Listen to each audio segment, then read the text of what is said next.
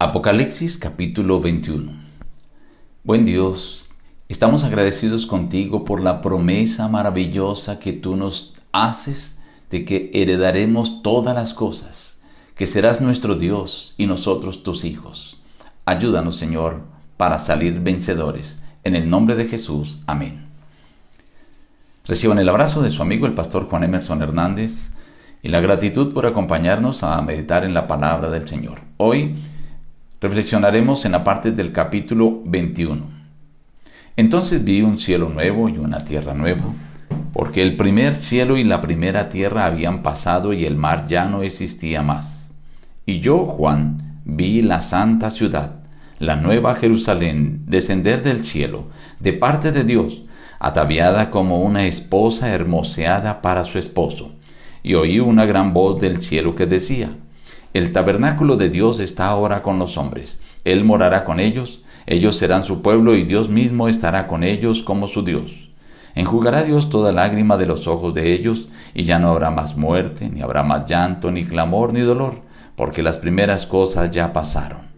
Y me dijo, Hecho está, yo soy el alfa y la omega, el principio y el fin. Al que tiene sed, le daré gratuitamente de la fuente del agua de vida. El vencedor heredará todas las cosas, y yo seré su Dios, y él será mi hijo.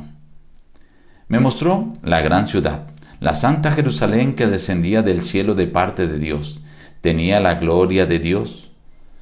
Tenía un muro grande y alto, con doce puertas, y en las puertas doce ángeles, y nombres escritos que son los de las doce tribus de los hijos de Israel.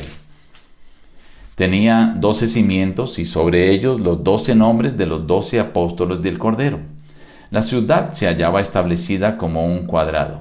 Con la caña midió la ciudad doce mil estadios, su longitud, la altura y la anchura de ella, y midió su muro ciento cuarenta y cuatro codos. Su muro era de jaspe, la ciudad era de oro puro.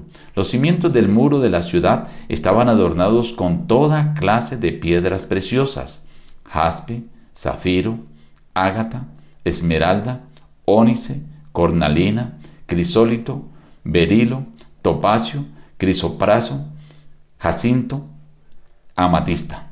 Las doce puertas eran doce perlas, cada una de las puertas era una perla, y la calle de la ciudad era de oro puro como vidrio transparente. En ella no vi templo, porque el Señor Dios Todopoderoso es su templo y el Cordero. La ciudad no tiene necesidad de sol ni de luna que brille en ella, porque la gloria de Dios la ilumina y el Cordero es su lumbrera.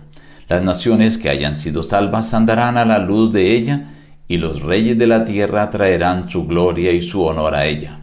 Sus puertas nunca se cerrarán de día, pues allí no habrá noche. No entrará en ella ninguna cosa impura o que haga abominación y mentira, sino solamente los que están inscritos en el libro de la vida del Cordero. Después de describir en el capítulo 20 la exterminación de Satanás, de sus seguidores, ahora Juan se dedica a describir la santa ciudad, la nueva Jerusalén, hermosa. Dice que está como una esposa ataviada para su marido.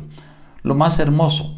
Oí una gran voz, dice, que decía, ahora Dios estará con ellos, y ellos serán su pueblo, y Dios mismo estará con ellos como su Dios. La presencia de Dios va a ser de una manera constante, permanente en la ciudad con su pueblo. Además hay una promesa maravillosa. Ya no habrá lágrimas, ya no habrá muerte, no habrá llanto, ni clamor, ni dolor. Todas esas cosas pasaron. Juan describe todo esto como un cielo nuevo y una tierra nueva. Además, menciona el Señor otra promesa. El vencedor heredará todas las cosas y yo seré su Dios y él será mi hijo. Inmediatamente describe a quienes no entrarán en la nueva Jerusalén.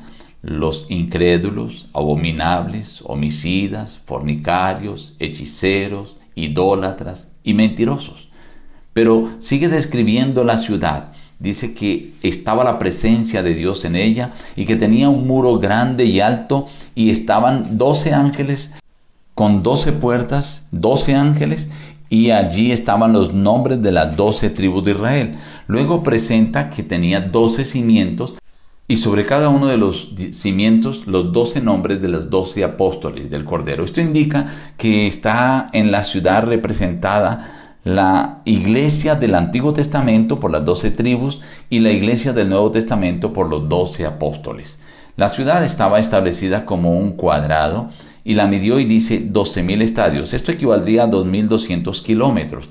Pero también midió la altura de su muro y dice que la altura tenía 144 codos. Esto equivale a 72 metros aproximadamente para quienes toman el codo como 50 centímetros.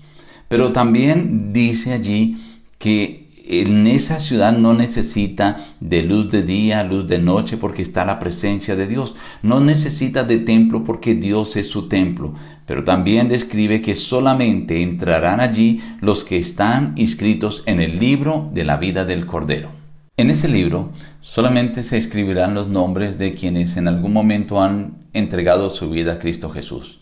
Pero ese día estarán allí quienes han mantenido su nombre allí, o sea, quienes han permanecido con su relación con Cristo Jesús, están preparados. Estimado amigo, tú debes buscar que tu nombre esté escrito en el libro de la vida del Cordero. Pero después de que esté escrito debes luchar para que tu nombre no sea borrado de allí, porque solamente los que están allí son los que entrarán. Pero tú puedes vencer. El Señor Jesús te dará la fuerza, el valor para que seas vencedor. Y Él dice, el vencedor heredará todas las cosas y yo seré su Dios y Él será mi Hijo. Nos despedimos diciendo, busca a Dios en primer lugar cada día y las demás bendiciones te serán añadidas. Que Dios te bendiga.